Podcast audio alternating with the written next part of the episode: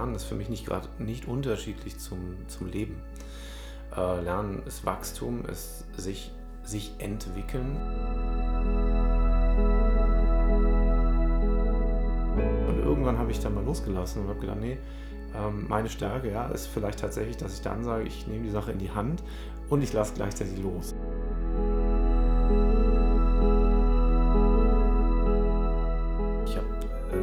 Natur selten so stark gespürt wie in Japan. Sogar in der Großstadt, sogar in Tokio.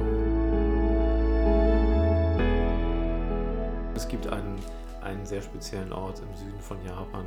Ähm, den du uns nicht verrätst.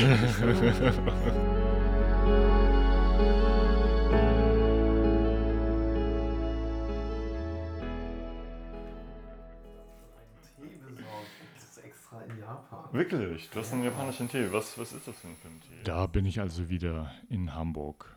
Genau gesagt bin ich bei Carsten Küssner und wir sind in seiner Küche und kochen Tee.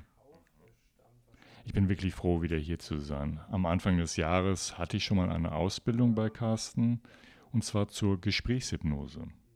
Hypnose ist ein super interessantes Thema für sich. Aber alleine, wie wir diese Hypnose gelernt hatten, das war auch schon sehr ungewöhnlich, muss ich sagen. Tatsächlich die ersten Tage kam ich verstandesgemäß gar nicht so richtig mit. Und trotzdem wusste ich, dass auf tieferer Ebene da sehr, sehr viel passiert ist. Sieht auch sehr gut aus. Wir sollten bei solchen Lernprozessen dieses Unterbewusste noch viel mehr ins Boot holen. Das ist, denke ich, ein ganz wichtiges Thema. Aber ich glaube, ich, ich schweife schon ein bisschen ab. Gehen wir nochmal zurück zu Carstens Küche ein äh, Gyokuro aus, ich habe ihn jetzt in Nagoya gekauft. Mhm. Der stammt wahrscheinlich aus, äh, zumindest aus Japan, das steht schon mal dran. Sehr schön. Also es ist ein typischer Tee, den du gerne trinkst eigentlich? Auf jeden Fall. Also mhm. Gyokuro mag ich gerne, ich mag Sencha, also grünen Tee.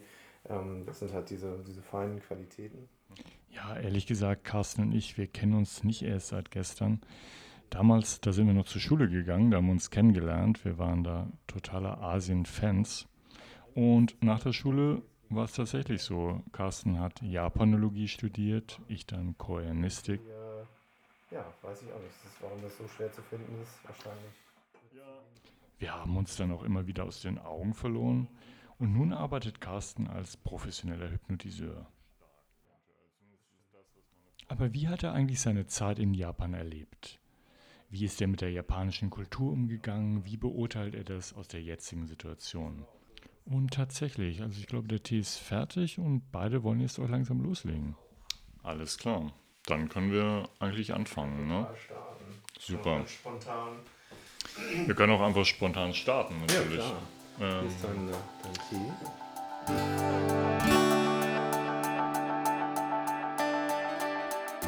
Herzlich willkommen zum Podcast Klares Asien. Mein Name ist Florian David Neuss und ich unterhalte mich mit Menschen, die eine tiefe Beziehung zu Ostasien pflegen. Wir sprechen dann über diese Themen wie Kultur, Interkultur, Lernen und Achtsamkeit. Heute mit Carsten Küstner.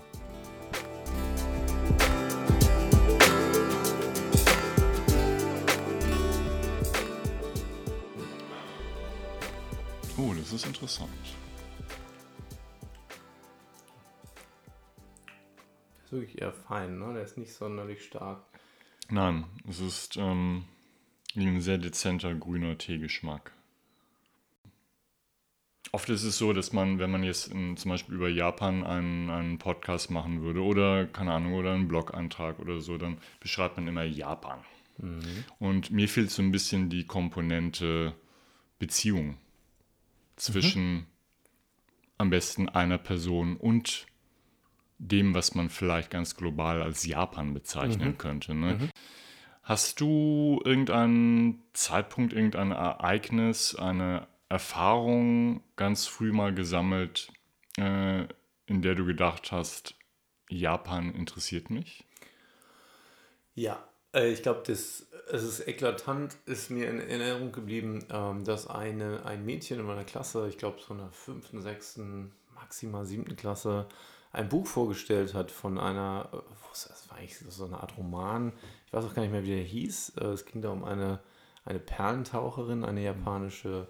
Und es ging um dieses, ja, diese alte Kultur, sag ich mal, der Perlentaucher. Und ich fand das faszinierend, äh, darüber zu lesen, wie diese Frauen mm, ihre Luft anhalten konnten, über alles hinaus, was ich sonst äh, in der Schule mal gelernt hatte, wie lange man seine Luft anhalten kann. Ähm, und die, also die dann also minutenlang äh, ihre Luft anhalten und unter Wasser nach Perlen tauchen konnten. Und diese Geschichte, ich fand diese, diese Geschichte faszinierend, ähm, weil, weil da irgendwie eine Kultur beschrieben wurde, die sehr anders war als die, die ich kenne und auch bestimmte Werte dabei äh, zur Geltung kamen, die mich sehr angesprochen haben. Und die mich irgendwie tief berührt haben, ohne äh, dass ich genau wusste, warum. Also das war eigentlich meine erste Begegnung ähm, mit Japan, wo ich dachte, da, da muss ich unbedingt mal hin. Und später dann, als ich äh, beschlossen habe, dann nach Japan zu gehen, ich hatte dann auch eine Freundin, die Halbjapanerin war und da habe ich dann tatsächlich das zweite Mal ähm, äh, direkten oder ja, mehr oder minder direkten Kontakt zu Japan gehabt ähm, und bin das zweite Mal fasziniert worden und fühlte mich dann aber auch an diese Geschichte erinnert. Und äh, ich glaube, das hat in mir irgendwie so eine tiefe Sehnsucht erweckt, äh, da irgendwie. Ja, das ist ein sehr interessantes Stichwort, die Sehnsucht. Ne? Äh, irgendwie zieht es einen dorthin und ich wurde auch oft gefragt, warum denn Asien? Nicht? Warum Korea? In Korea wurde ich das oft gefragt, warum ich mich dafür interessiere. Ich habe dann wahrscheinlich wie so viele dann eine Standardantwort entwickelt, aber eigentlich hat es das nicht so ganz getroffen. Ne? Es, ist, es war eher ein Gefühl, was ich gar nicht unbedingt so, so definieren konnte. Geht es dir ähnlich dabei? Ich meine, du hast, du hast schon einen sehr, sehr interessanten Zugang da gefunden, schon mhm. sehr früh. Das ist eigentlich sehr interessant, weil ich äh, tatsächlich äh, später eigentlich dann äh, von, von Manga, äh, Anime, diese Kultur gehört habe, eigentlich nachdem ich in Japan gelebt habe, auch in Japan hat mich das nicht sonderlich berührt und ich habe das auch gar nicht so wahrgenommen. Klar, Anime, da gab es ein paar Filme, die fand ich mhm. besonders beeindruckend. Ähm, aber erst später, dadurch, dass ich, dass meine Arbeit sich da so ein bisschen drum gedreht hat, eine, eine längere Zeit, um, um, um Filme und um Bücher, ähm, hatte ich dann plötzlich damit zu tun und habe gesehen, dass ganz viele Deutsche, Europäer, Amerikaner angesprochen wurden von der Kultur und überhaupt anscheinend ich weiß gar nicht, ob da so viel drin war, aber von dem, was, was mich angesprochen hat, mich hat irgendwie was anderes tatsächlich berührt und ich bin, äh, bin tatsächlich auf eine andere Art dahin gekommen. Es war eher, eher ein tiefes Gefühl von, ähm, da ist eine, da sind irgendwelche Werte, die mir, die mir viel bedeuten. Das, äh, die Ästhetik hat mich unglaublich angesprochen ähm, und gerade diese alte Ästhetik, äh, nicht unbedingt Samurai, da kann ich das auch wiederfinden, so in, in, äh, in, alten Tempeln und in alten Burgen und so, kann ich das schon auch finden. Aber eher diese Ästhetik des, des Seins, des Miteinander, ähm, was den Menschen wichtig ist, ähm, auch, äh, ja, die, wie, wie geht man miteinander um und so, das fand ich, fand ich in Japan extrem äh, ansprechend. Ich glaube, was viele vielleicht auch anspricht, was mich auch angesprochen hat, ist ein, eine bestimmte Zurückgenommenheit, die die Japaner an den Tag legen häufig. Ähm, besonders Ausländern gegenüber äh, sehr zuvorkommt, aber auch zurückgenommen. Da können wir gerne nachher noch drüber sprechen oder vielleicht kommst du da auch noch drauf. Ähm, aber zunächst mal, ja, dass man sich nicht so in den Vordergrund spielt, dass man sich eher zurücknimmt. Das kam mir damals auf jeden Fall sehr entgegen weil ich, ähm, ja, das, ich mich manchmal auch so, ehrlich gesagt, hier im, im, im Westen in Deutschland in der Schule so ein bisschen damit überfordert gefühlt habe, dass alle versucht haben, was Besonderes zu sein. Und ich habe das dann auch lange Zeit versucht und dann habe ich irgendwann gemerkt, das ist unglaublich anstrengend. Und in Japan war das dann irgendwie weniger so, dass ich irgendwas sein musste, sondern man, man schwimmt so mit irgendwie Richtig. und es geht ganz gut. Das hat was sehr Entspannendes, oder? Ja. Ja. ja, das hat mich tatsächlich zunächst mal entspannt. Dann ähm, ja, es gibt dann, dann darin gibt es dann auch wieder so, so eine bestimmte Spannung, sage ich mal. Ähm, wenn man sich nicht vollkommen anpasst, also entweder man, also wenn man sich anpasst, dann schwimmt man erstmal gut mit, aber wenn man sich dann wieder nicht vollkommen anpasst, dann ist man wieder irgendwie ein bisschen komisch und so. Also es ist, das hat so verschiedene Facetten. Richtig, richtig. Und darauf möchte ich wirklich sehr gerne noch eingehen, genau mhm. auf dieses Thema Anpassung. Und ich würde auch sehr gerne später nochmal über deine berufliche Beziehung zu Japan sprechen, was mhm. ich auch sehr interessant finde. Mhm. Aber erstmal zurück zu deinen Anfängen. Was mir früher schon sehr stark bei dir aufgefallen ist, dass du ein besonderen Zugang zum Thema Lernen hast. Mhm. Das, was, was ich immer sehr interessant fand, wie du an das Lernen rangegangen bist. Du hast mir einmal eine ganz interessante Geschichte erzählt darüber, wie du so ein Selbstvertrauen in Bezug auf Englisch zum Beispiel bekommen hast. Ne? Kannst du das nochmal erzählen? Das fand okay. ich so interessant. Ja, das war, das war sehr spannend. Ja. Das war eigentlich, also, ähm, das war so meine erste hypnotische Lernerfahrung. Äh, also für diejenigen, die es äh, noch nicht wissen, ich bin äh, im, im Zweitleben äh, Hypnotiseur oder habe mich mit dem Thema Hypnose und hypnotisches äh, Lernen und so weiter sehr stark auseinandergesetzt. Und ähm, meine erste Lernerfahrung, die wirklich prägnant war, war, dass ähm, ein Freund von mir mit mir im Bus gefahren ist.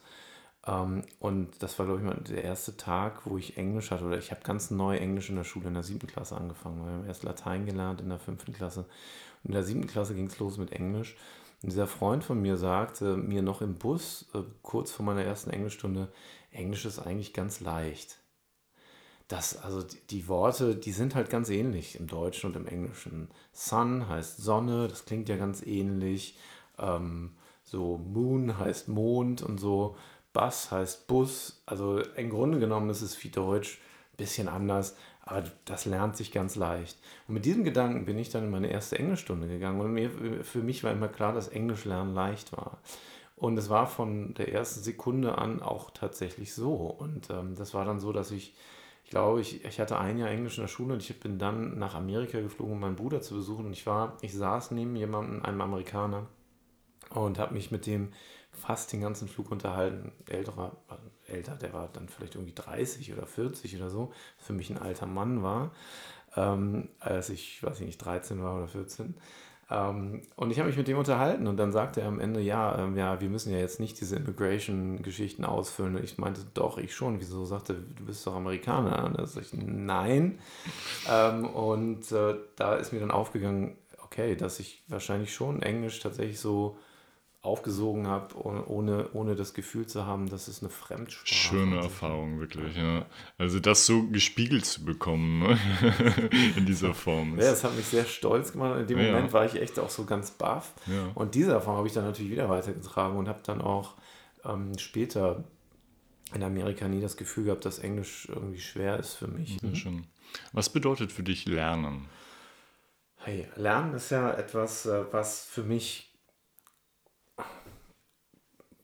unbewusst geschieht. Also es ist etwas, ähm, was den Lebensprozess besch abbildet, beschreibt. Also Lernen ist für mich nicht gerade nicht unterschiedlich zum, zum Leben. Äh, Lernen ist Wachstum, ist sich, sich entwickeln, etwas aus sich herum, äh, aus eigentlich aus sich heraus zu entwickeln, aus sich heraus äh, auszudrücken, sich auch auszudrücken. Ähm, das gehört alles für mich zum Lernen. Lernen ist nicht so sehr bewusst, irgendwie Informationen abzuspeichern. Äh, das ist auch ein Teil oder man kann das, ähm, man kann das sicherlich machen, aber das eigentliche Lernen ist etwas, was unbewusst stattfindet und was auch aus sich selbst herauskommt. Wenn man Interesse für etwas hat, wenn man motiviert ist, ähm, und woher kommt diese Motivation auch? Die ist auch unbewusst. Das ist irgendwie eine, eine Absicht, die in einem drin ist, etwas zu tun und dann fühlt man dieses Gefühl von, ach, das, das kickt mich an, das reizt mich und wieder in die Richtung will ich was wissen. Und äh, Lernen fun funktioniert dann ganz natürlich, wenn man es laufen lässt, wenn man es einfach kommen lässt. Mhm. Ja. Ähm, ist Kultur erlernbar? Ja, also in, in der Beschreibung, wie ich es gerade gesagt habe, ja, weil äh, Lernen, wie gesagt, aus sich selbst herauskommt. Und insofern ist Kultur meiner Meinung nach auch erlernbar. Kultur gehört ja irgendwie zum Menschen ähm, und hat ja auch meiner Meinung nach irgendwie etwas damit zu tun, dass wir reflektieren können und dass wir planen können. Und ich glaube, dass wir, dass wir sogar dazu da sind, wenn es sowas äh, gibt wie einen, einen Lebenssinn oder sowas äh, generell, der für jeden Menschen gilt, ähm, dann sind wir auch irgendwie dazu geschaffen, Kultur kennenzulernen ähm, und dadurch weiterzulernen und uns über bestimmte Kulturen hinauszuentwickeln. Und ich glaube, auch die, die Kulturen wieder zusammenzuführen und, und dann unseren ganz persönlichen Lebenssinn daraus zu ziehen. Mhm. Ich denke auch, dass ähm, ein ganz wichtiges Thema in der heutigen Zeit ist, ne? wo die Welt zusammenwächst und sich viele krampfhaft versuchen dagegen zu wehren, durch, durch Abspaltung, durch Trennung, anstatt äh, den Weg aufeinander zuzugehen. Ne? Ähm, Ich würde ganz gerne nochmal zurückkommen auf die Zeit, als du das erste Mal nach Japan gekommen bist, weil ich denke, das hat so viel mit Lernen auch zu tun. Man braucht eigentlich fast gar nichts machen. Man geht in das Land und man lernt automatisch, oder? Körperlich. Der ganze Körper lernt eigentlich automatisch. In dem Moment, wo man aus dem Flugzeug steigt, äh, beginnt ja schon der Lernprozess. Ne? Wie, wie war das für dich? Kannst du dich noch erinnern an diesen, an, diese, an diesen ersten Tag oder an die ersten Tage? Also auf jeden Fall war prägnant. Gut, das erste Mal, als ich in Japan war, war ich, war ich ja relativ kurz, ich glaube eine Woche oder zehn Tage oder sowas in Japan äh, zu Besuch. Ähm, daran, äh, an den ersten, also tatsächlich daran erinnere ich mich nicht so doll, wie als ich dann tatsächlich ganz alleine das erste Mal nach Japan. Ich glaube, das war völlig das Prägnanteste, als ich in meinem Studium das erste Mal dann auch nach längerer Zeit ganz alleine in Japan war und dort angekommen bin. Und ich erinnere mich noch, das war, äh, das war Anfang September und meistens ist es Anfang September noch sehr warm in Tokio. Und ich erinnere mich noch an diese Diskrepanz, also auszusteigen aus dem Flugzeug, klimatisiert. Und als diese Schiebetüren aufgingen, diese Glastüren, schlug mir halt die japanische Sommerluft entgegen. Was heißt im Grunde, ich, ich habe sofort das Gefühl gehabt, ich bin in der Sauna ähm, und, oder, oder ich warte durch ein Schwimmbad mit heißem ja. Wasser. Und das war schon unbeschreiblich. Und der, der Geruch, der dann dazu Richtig, kam, ja. ähm, der mich beeindruckt hat. Und ich war sofort in so einem, wow, tropischen Klima. Ja. Ähm, und habe gedacht, ja, das ist ganz anders als Deutschland. Das ist, ja, das ist auch so eine Sache, die ich, die ich jetzt so ganz bewusst genießen kann. Mhm. Ne? Also dieses, genau diesen Effekt. Ne? Und äh, das ist so eine Verbindung aus, aus Wärme, aus ähm, dieser Schwere, die in der Luft ja, ist, genau. aber eben auch dieser ganz spezielle Duft, ja. der da auch ja. mit, mit rein spielt. Ja. Also. Und ich, ich liebe diesen Duft. Also wenn ich da ankomme und ähm, ich erinnere noch die, dann die Fahrt auch nach Tokio rein mit so einer, ich fahre eigentlich immer, wenn ich nach Tokio, also es gibt ja diese Schnellzüge, ich nehme nie die Schnellzüge, ich fahre immer diese Bimmelbahnen, die an jedem Halt halten, weil ich das so genieße, in dieser Bahn zu sitzen und es ruckelt und rumpelt. Schön. Und man hört immer so, wenn man über, über Schranken fährt, ähm, dann hört man immer, also die Schranken, die machen immer Geräusche, richtig, solange sie richtig, zu sind. Richtig, machen immer so Ding, ja. Ding. Und wenn man da also dran vorbeifährt, das ist für mich so, ach, das ist typisch Japan. Ja, ne? Ja. ja. Dass, dass, man das an solchen Sachen so festmachen ja, kann, ja. ne? Das also, ist schön. Ne? Ja. Und Geruch spielt für mich sowieso immer eine Rolle und Geruch, also dieser, dieser Geruch nach, ich finde Reisstrohmatten, die man eigentlich auch schon, also dieses, dieses Reisstroh, wenn man, wenn man in Japan ankommt, meistens irgendwie riecht, oder es ist so eine Art, ich weiß gar nicht, was das für ein Geruch genau ist, aber also ein besonderer Geruch, den ich irgendwie mit Reisstroh in Verbindung setze und mit, mit Tatami-Matten der, einem, der einem irgendwie entgegenkommt. Und du beschreibst es auch gut, das ist irgendwie so eine Schwere, die auch gleichzeitig da ist, aber auch so eine Geborgenheit irgendwie, mhm. die, die so, also es ist so eine natürliche Geborgenheit. Also mhm. diese, interessant, obwohl das eine hoch zivilisierte Kultur und also die Kultur in Japan so raffiniert und so detailliert ist. Die Natur in Japan ist auch der absolute Hammer. Also ich, ich habe äh, Natur selten so stark gespürt wie in Japan. Sogar in der Großstadt, sogar in Tokio. Und ähm, dass dieses Miteinander von Kultur und Natur finde ich phänomenal und gelingt in Japan zum Teil extrem gut mhm. und zum Teil auch nicht so gut. Mhm. Ähm, aber da, dafür, dass also äh, Tokio so eine Metropole oder die Metro Metropolregion Tokio mit, weiß ich nicht, 28 Millionen Einwohnern oder mhm. so inzwischen, ähm, Tokio, Yokohama, ähm, dass, dass da so viel Natur hervordringt und man auch noch diese traditionelle ähm, Bezug zur Natur im Shinto-Glauben zum Beispiel, wo man also überall in Tokio findet man Shinto-Tempel und da werden dann so Zeremonien durchgeführt, da werden dann Autos, immer neue Autos werden dann eingeweiht, um sie sozusagen in die Natur zu integrieren und die Natur zu bitten, die Naturgötter zu bitten, dieses Auto ähm, zu schützen. Und also diese, dieses Miteinander, das immer noch besteht, mhm. das fand ich äh, von Anfang an faszinierend und äh, auch anders als mhm. bei uns. Also bei uns ist davon sehr viel mehr verloren gegangen, das Gefühl. Shintoismus ist eine Sache, die generell, glaube ich, für viele interessant ist, weil sie auch gleichzeitig äh, ein bisschen mystifiziert wird. Mhm. Ähm, es ist der Urglaube der Japaner, äh, etwas sehr Japanisches und damit per se eigentlich schwer zu verstehen, sagt man. Mhm. Kann man vielleicht auch anders rangehen an die ganze Sache, gefühlsmäßiger, so wie du das vom Lernen. Äh, ja, also ich, es ist natürlich erstmal ein Gefühl und ähm, dadurch, dass wir als Europäer eben das nicht mehr so kennen, aber ich glaube schon noch in der Tiefe so einen Bezug dazu haben. Also wir wünschen uns das eigentlich, diese, diese, diesen Bezug zur Natur und auch die, die Zeremonie, die, die Zeremonien, die mit Natur zu tun haben. Ich glaube, dass wir das ganz stark vermissen. Ich auf jeden Fall habe das ganz stark vermisst. Mhm. Und dadurch habe ich das, glaube ich, in Japan auch wahrgenommen. Ich weiß gar nicht, ob die Japaner das so stark wahrnehmen. Für die ist es häufig einfach selbstverständlich. Und deswegen meine ich auch, das gelingt teilweise sehr gut, mhm. und, weil die Zeremonien noch aktiv sind. Mhm. Aber ich glaube, dieser emotionale Bezug ist bei vielen mhm. Japanern gar nicht so da. Ja. Der ist dann wieder, die Europäer bringen dann diesen, diesen Bezug wieder hin, weil, weil, weil, sie sich das, weil sie das wahrnehmen, wenn sie es wahrnehmen, wenn sie mhm. nach Japan reisen und äh, davon beeindruckt werden können und sich bewegen lassen können und das tatsächlich wieder aktiv, ja, eigentlich in, in sich aktiv werden lässt und glaube ich dadurch äh, den, den Bezug zur, zur inneren, zur eigenen Natur wiederherzustellen. Ja, interessanter Punkt. Interessiert mich auch sehr, auch für die Zukunft, da noch mehr reinzugehen in genau dieses Thema. Also Shintoismus kennenzulernen in all seinen Formen, aber eben auch über die Gefühlsebene finde ich ein ganz spannendes mhm. Thema. Also es ist nicht leicht, glaube ich, ja, als Europäer tatsächlich wirklich einen Bezug dazu zu kriegen, weil, weil eben Shintoismus ist auch so ein bisschen in Japan ja mystifiziert, ah ja, der, der Japan-Glaube. Und als Japaner ist man Shintoist und als Nicht-Japaner kann man das ja eigentlich nicht sein. Und mhm. ähm, das, das ist dann wieder so ein bisschen die komische Seite des Ganzen. Ja. Ähm, und dennoch gibt es echt schöne Zeremonien. Also ich finde ich find zum Beispiel toll, wenn, wenn es irgendwie große Bäume gibt und die werden mit Girlanden geschmückt, weil man sie verehrt. Und Richtig, ich finde ja. das sehr sinnvoll. Ja. So. Ja. Und, und hier, wenn man, klar, wenn man Bäume umarmt, dann, dann gucken Leute einen ein bisschen komisch an. Ähm, aber warum ist das eigentlich komisch? Also wenn ich Menschen umarme, warum soll ich nicht Bäume umarmen? Das kann in Europa auch eine seltsame Seite annehmen, wenn man dadurch irgendwie weiß ich nicht, wenn man keine, wenn man, wenn man den Bezug zu Menschen scheut und lieber mit Bäumen irgendwie mhm. nur noch verkehrt. Ich verstehe das auch, dass das dann auch wieder eine seltsame. Seite ist.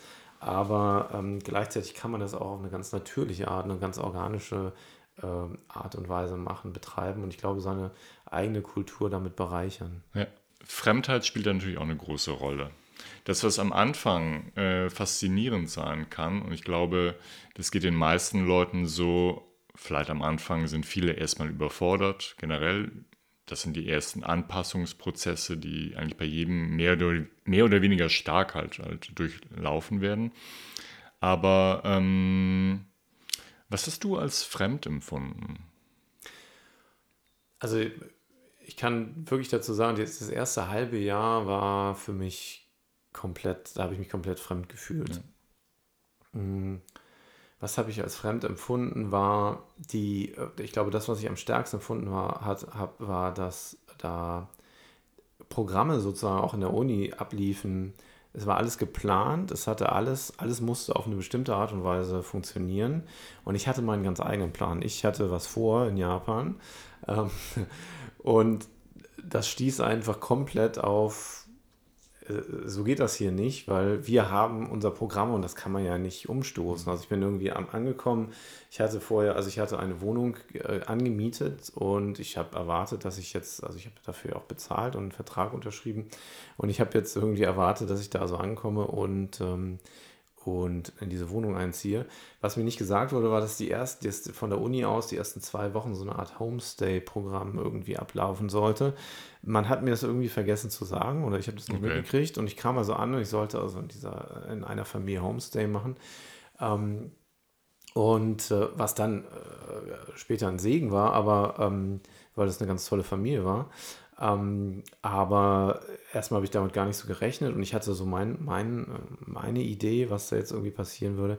Und also was mir tatsächlich dann fremd war, war dieses, äh, dieses sich ganz strikt an, an Regeln zu halten und an Programme zu halten, von denen niemand sagen konnte, warum die eigentlich bestehen und wozu die eigentlich noch aufrechterhalten werden sollten.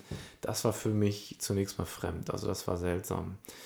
Ähm, auch die Sprache tatsächlich, also die Umgangssprache kennenzulernen, das hat erstmal gedauert, weil fremd war mir einfach, dass es verschiedene Sprachen in der Sprache gibt. Also dass äh, Männer über Frauen oder zu Frauen anders reden als Männer zu Männern, dass Frauen anders zu Männern reden, dass Kinder anders zu Erwachsenen reden, Ältere anders zu Jüngeren, ähm, äh, Angestellte anders als die Manager und, und so weiter. Also es ist wirklich so in der Sprache Unterschiede gab. Das war auch sehr, sehr seltsam erstmal und ähm, sich da, also tatsächlich, ich glaube, meinen Platz zu finden als Ausländer, aber dann auch in der Uni meinen Platz zu finden, ähm, das hat einfach gedauert. Das war, das war schwierig, weil es so viele Sachen waren, die irgendwie anders abliefen. Ja.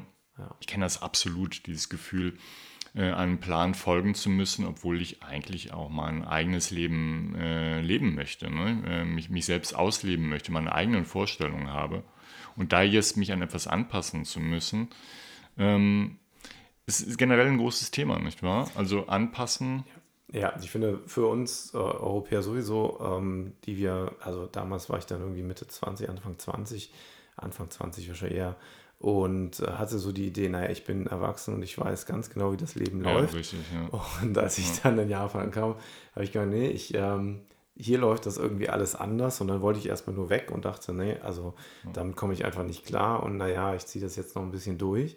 Und irgendwann habe ich gedacht, hm, vielleicht ist das ja auch ganz interessant, sich da mal so ein bisschen rein, reinzupassen und zu, mitzuschwimmen und mir dann zu überlegen, was, was wäre, wenn ich einfach das Beste davon mitnehme, wenn ich also das Beste draus mache und all die, die, die tollen Seiten, die Japan zu bieten hat, mitnehme ähm, und äh, und einfach Dinge ausprobieren, was mir davon liegt, was mir davon passt. Und dann habe ich mir wirklich die Dinge rausgesucht, die mir, die mir lagen, die mir gefallen haben und habe dann seltsam, seltsamerweise oder auch nicht seltsamerweise dadurch so meinen Weg da gefunden. Also mhm. ich bin dann auch ganz individuelle Wege gegangen, aber plötzlich irgendwie mit mit also äh, mit den Japanern sozusagen. Also ich habe mich ich habe dann Leute gefunden, die mich wirklich so das ist etwas, was man in Japan, glaube ich, sehr gut machen kann. Man kann Leute einfach fragen, so könnt ihr mich mal vorstellen oder was würdet ihr vorschlagen oder was, würde, was könnte ich machen? Und dann kommen die Leute und integrieren einen, indem sie sagen, ja, mal, wende dich mal an den, ich kenne da jemanden, der, ähm, also Beispiel, ich hatte jetzt auf der Uni, ähm, irgendwann habe ich gesagt, ich suche mir einfach das Beste raus, ich muss auf der Uni nicht so wahnsinnig ich muss ja nicht die Dinge machen, die man hier so macht. Ich muss ja nicht irgendwelche Kurse belegen, die langweilig sind für mich, sondern ich mache einfach, was mir Spaß macht. Und ich habe dann, ähm, ich habe dann relativ gut, äh, gute Noten, sag ich mal, in Japanisch gehabt. Das heißt, die Japanischlehrerin hat gesagt, du brauchst eigentlich nicht zum Unterricht zu kommen, weil ähm, das ist eh, das kannst du alles. Und äh, ich gebe dir immer so Aufgaben, wenn du willst, und die machst du dann zu Hause, sodass du dich weiterentwickeln kannst. und die kannst du mir auch abgeben. Und das habe ich gemacht. Also ich habe mir also den, den Japanischkurs dann immer gespart und ich bin dann irgendwann, ähm, ich immer noch sehr musikinteressiert war, ähm, an der Musikhochschule in Tokio, ähm, an einer, ich weiß gar nicht mehr welche das war, ähm, da habe ich dann einen, einen Kurs bei einem Schlagzeugdozenten gemacht ähm, wo eigentlich nur, nur Teilnehmer also von dieser Musikhochschule teilnehmen so, sollten. Aber es gab da eine Studentin, die ich kannte über Beziehungen, die mich vorgestellt hat, ihm und die gesagt hat, hier ist ein, interessierter Schlagzeuger aus Deutschland mhm. und der würde gerne diesen Kurs machen. Und hat er gesagt, ah, toll, finde ich super, ja, natürlich bist du herzlich willkommen. Und dann habe ich plötzlich diesen, diesen Kurs da, an der, an der, wo ich jeden Tag dann immer morgens äh, so für ein, zwei Stunden hingegangen bin, ähm, gemacht und das hat mir unheimlich viel Spaß gemacht. Ja. Also das, das, das, was ich bei dir als, als ein ganz großes Vorbild auch, auch sehe, ist eben, dass du die Sache selbst in die Hand genommen hast. Ne? Dass du nicht äh, in so eine Passivität äh, reingegangen bist und gesagt hast, ah, hier ist alles anders und äh, das gefällt mir nicht, da kann ich nichts machen. Äh, oder auch umgekehrt, dass du das Gefühl hattest, du musst jetzt alles mitmachen unbedingt. Ne? Ja. Ähm, ja. Das hatte ich ja auch. Also ich hatte das am Anfang ich, und ich kannte das gar nicht so sehr von vielleicht kannte ich es. Ähm, das war einfach, die Diskrepanz war in Japan so stark, dass ich, dass ich da so auf, mal, auf genau diese Passivität, die habe ich am Anfang gespürt und gemerkt, erstens dachte ich, ich muss ein bestimmter Mensch sein, der ich immer dachte zu sein und so muss ich jetzt mich auch anpassen oder ich muss dieses Programm jetzt durchziehen und, äh, und gleichzeitig habe ich gemerkt, aber ich bin so überfordert im Grunde mit dieser Kultur, äh, ich kann das gar nicht. Und irgendwann habe ich dann mal losgelassen und habe gedacht, nee, ähm, meine Stärke ja, ist vielleicht tatsächlich, dass ich dann sage, ich nehme die Sache in die Hand und ich lasse gleichzeitig los. Also ich, es ist so wie so ein, ich schwimme da irgendwie mit und dennoch ich nehme das Beste dabei, ich mache das mhm. Beste raus. Also ich mhm. gucke ich guck in der Situation, was, was ist eigentlich jetzt in der Situation los und wie kann ich sie ein Stück besser machen? Wie kann ich mhm. das jetzt einfach noch, was wäre jetzt eine gute Sache daraus zu machen? Und dann mhm. kam einfach die Verbindung, die Beziehungen zu anderen Menschen, die, die kamen dann auch, die wurden dann auch besser. Ähm, ich habe sehr gute Freunde gefunden, die mir weitergeholfen haben, ja, mit denen ich dann auch viel Spaß hatte. Ähm, aber das kam erst nach einer Zeit. Das hat wirklich ähm, fünf, sechs Monate gedauert, bis, das, bis dieses Loslassen stattfinden fand. Ja, äh, man trifft oder ich, ich zumindest bin, bin sehr stark auf Widerstände getroffen, auf eigene. Ne? Also vieles, was ich gedacht habe, ich liebe Asien, Asien ist ganz toll. Und dann war ich in Korea, war ich in Japan und habe festgestellt, es gibt innere Widerstände. Ähm, wie geht man mit, mit so etwas um? Ähm, äh, wie, wie, wie, wie findet man seinen eigenen Platz? Das ist eine, eine Frage, die, die, die ich mir immer wieder gestellt habe. Ähm, inwieweit muss ich überhaupt ähm, Koreaner oder Japaner werden? Also das ist eine, eine gute Frage letztlich muss die natürlich auch jeder für sich selbst beantworten. Ähm, aber äh, ich glaube, daran steckt es auch. Also sich selbst zu fragen, so was, wozu bin ich eigentlich hier? Was, was will ich eigentlich? Und ähm, wenn ich das nicht weiß, zumindest kann ich ja immer sagen, ich nehme einfach das Beste mit. Also es mhm. kann mich ja eigentlich nur bereichern, die Erfahrung, egal wo ich bin. Äh, selbst wenn es ein Platz ist, an dem ich mich zunächst nicht wohlfühle, aber ich kann mich trotzdem fragen, was, was kann mich eigentlich bereichern an dieser Erfahrung? Inwiefern kann die mir weiterhelfen? Wenn ich ein, Ziel habe, wenn ich sage, okay, äh, weshalb bin ich eigentlich hier?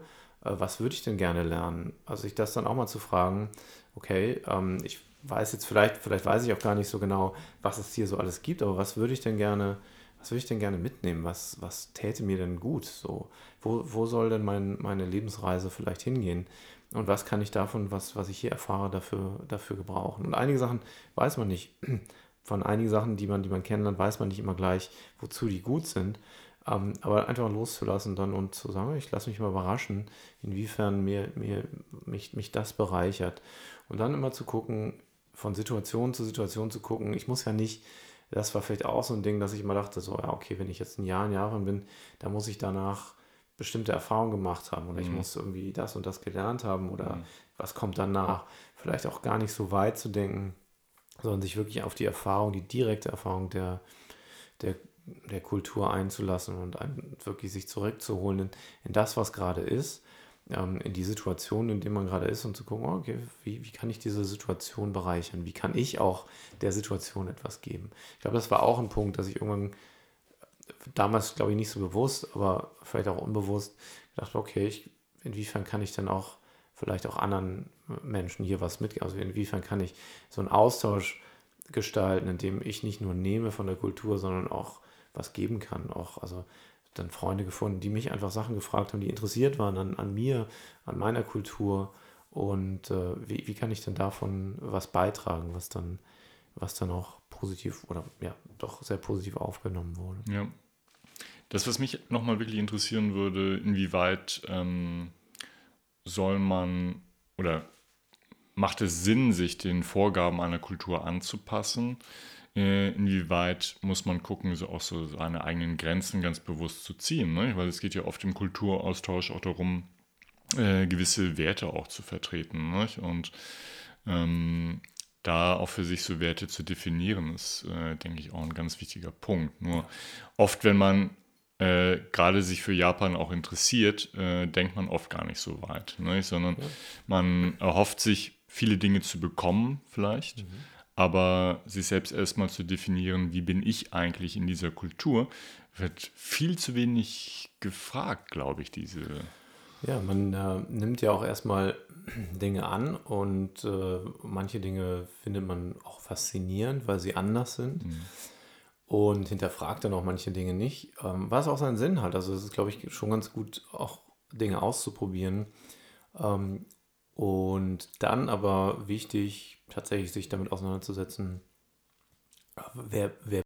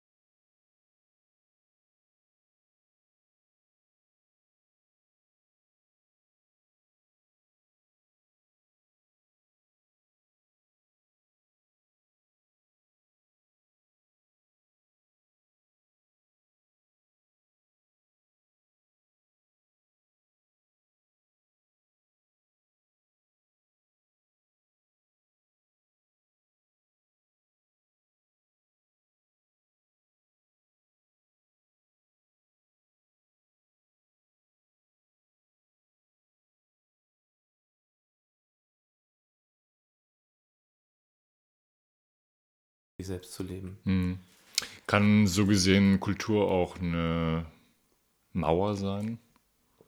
Ja, wenn ich sie als zu wichtig nehme, als zu fest, also wenn ich sie mhm. zu sehr interpretiere, als so sind die Leute halt, und wenn ich den Menschen hinter der Kultur nicht mehr wahrnehmen kann, mhm.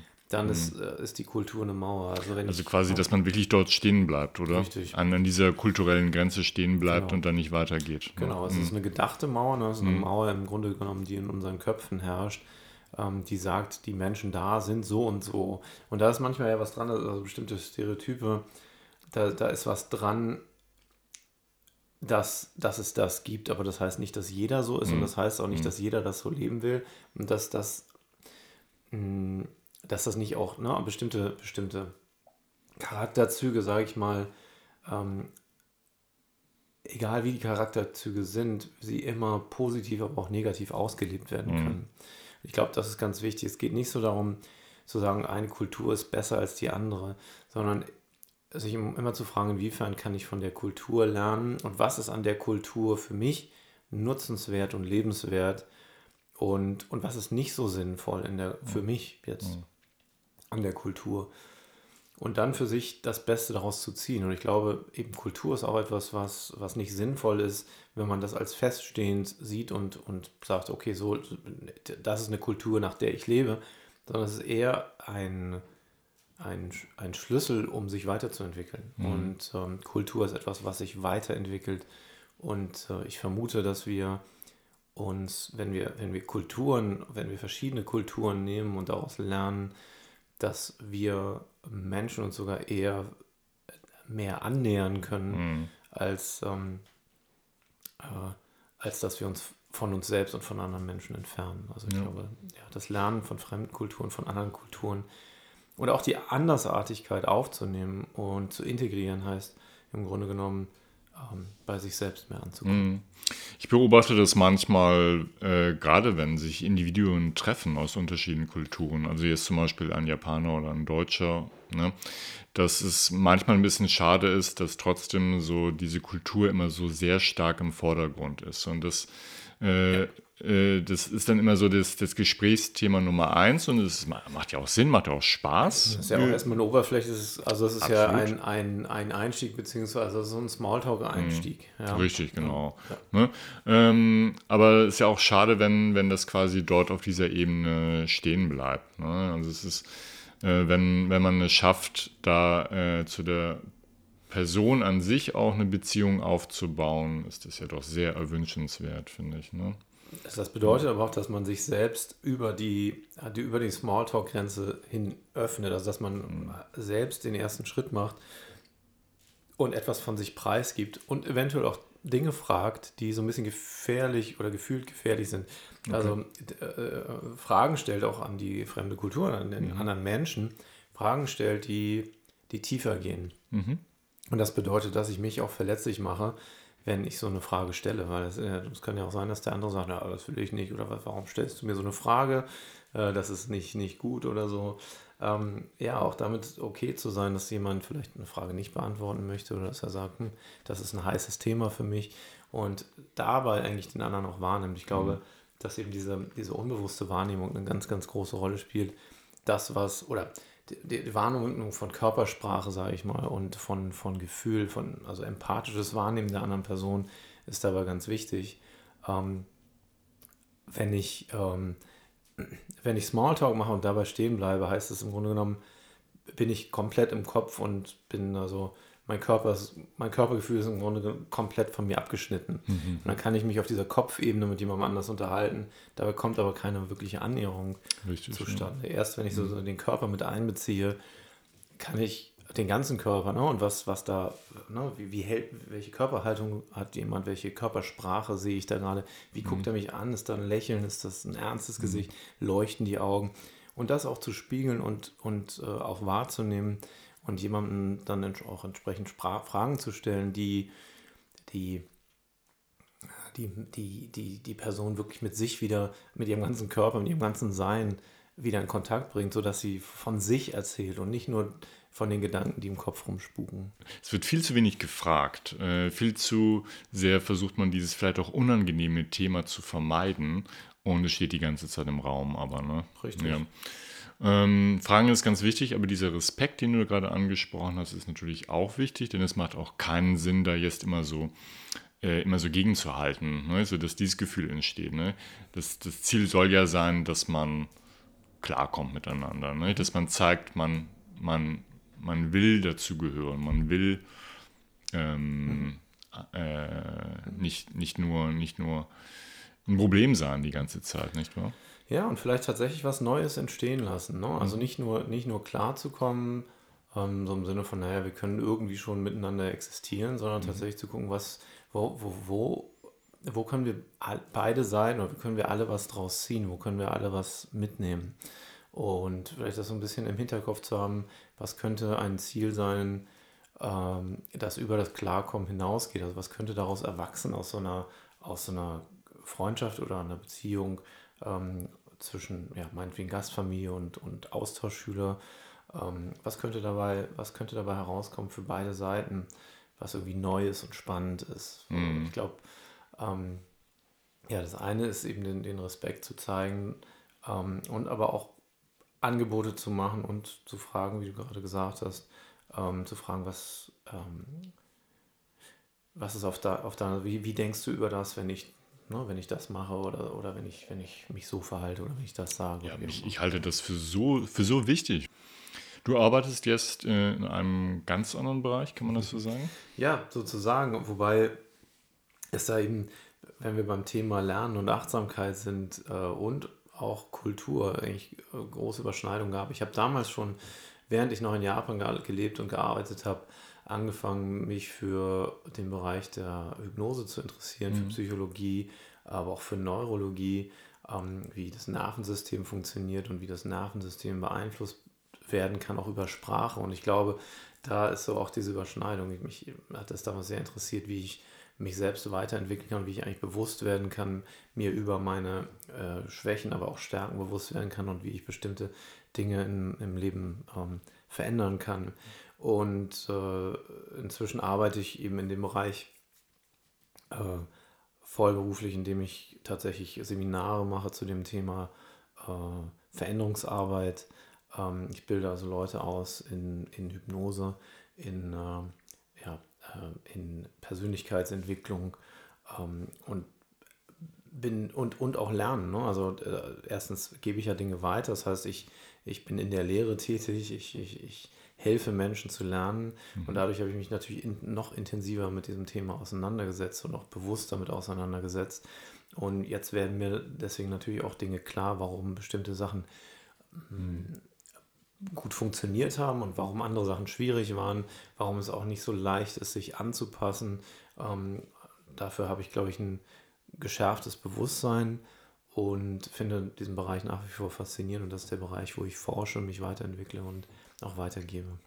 Ist natürlich immer schwer jetzt ähm, zu sagen, so was, was hätte anders laufen sollen oder wie hätte man es besser machen sollen, weil man ja gerade durch die Entwicklung so geworden ist, wie man ist. Ne? Und das, das hat ja auch seinen Sinn und äh, was Gutes. Ne? Gibt es trotzdem etwas, wo du jetzt als, als Trainer ja auch, ne? als äh, Experte auf diesem Gebiet sagen würdest, ah, das hätte ich vielleicht anders machen können, da hätte ich äh, meinem früheren Ich einen Rat geben können?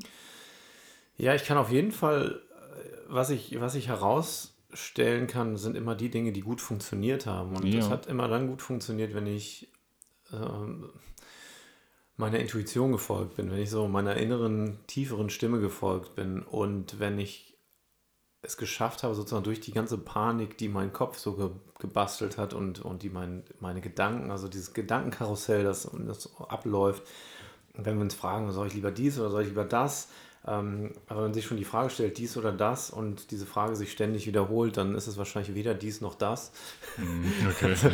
ähm, sondern da durchzugehen und zu sagen, okay, was ist es denn dahinter, was ich wirklich will? Oder mhm. wozu soll denn das eigentlich gut sein?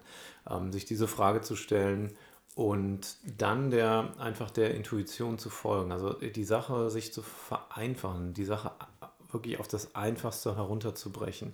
Das würde ich meinem früheren Selbst im Grunde raten. Ich habe Also es gab diesen, diesen einen Moment in Japan, ob es ein Moment war, weiß ich gar nicht, aber es, es wirkt tatsächlich so wie ein Moment, wo ich mir einfach gesagt habe, so jetzt lass mal los, jetzt ist mal gut, jetzt hör mal mit deinen ganzen panischen Gedanken auf.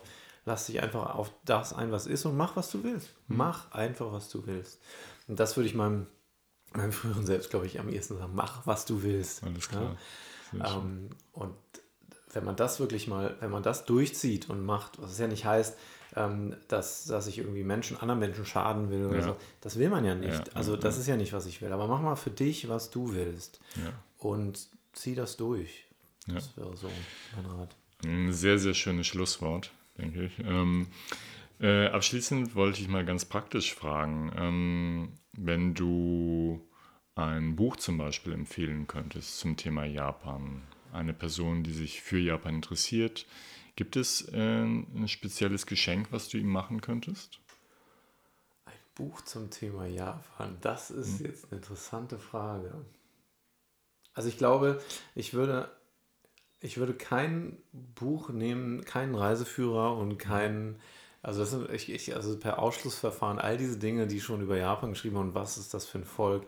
Ähm, es, wär, wären, es wären zwei also ganz spontan, zwei Dinge fallen mir ein. Das eine hat tatsächlich was mit Japan zu tun. Das wäre ähm, das, irgendein Roman von äh, Murakami Haruki oder Haruki Murakami auf mhm. Deutsch. Mhm. Ähm, da habe ich gerade gelesen, äh, die Ermordung des Kommendatore. Mhm. Kann ich sehr empfehlen. Ja, habe ich auch gerade zu Ende gelesen. Auch gelesen. Wunderbar. ähm, also ein Buch von einem japanischen Schriftsteller. Und Murakami ist einfach ein fantastischer Schriftsteller, finde ich. Mhm. Und ähm, weil man sich da Japan, glaube ich, nähert auf eine sehr viel realistischere Art als, mhm. als, als über Japan-Führer oder auch Manga oder Anime. Nichts gegen Manga oder Anime. Mhm. Ähm, das ist das eine, was mir einfällt.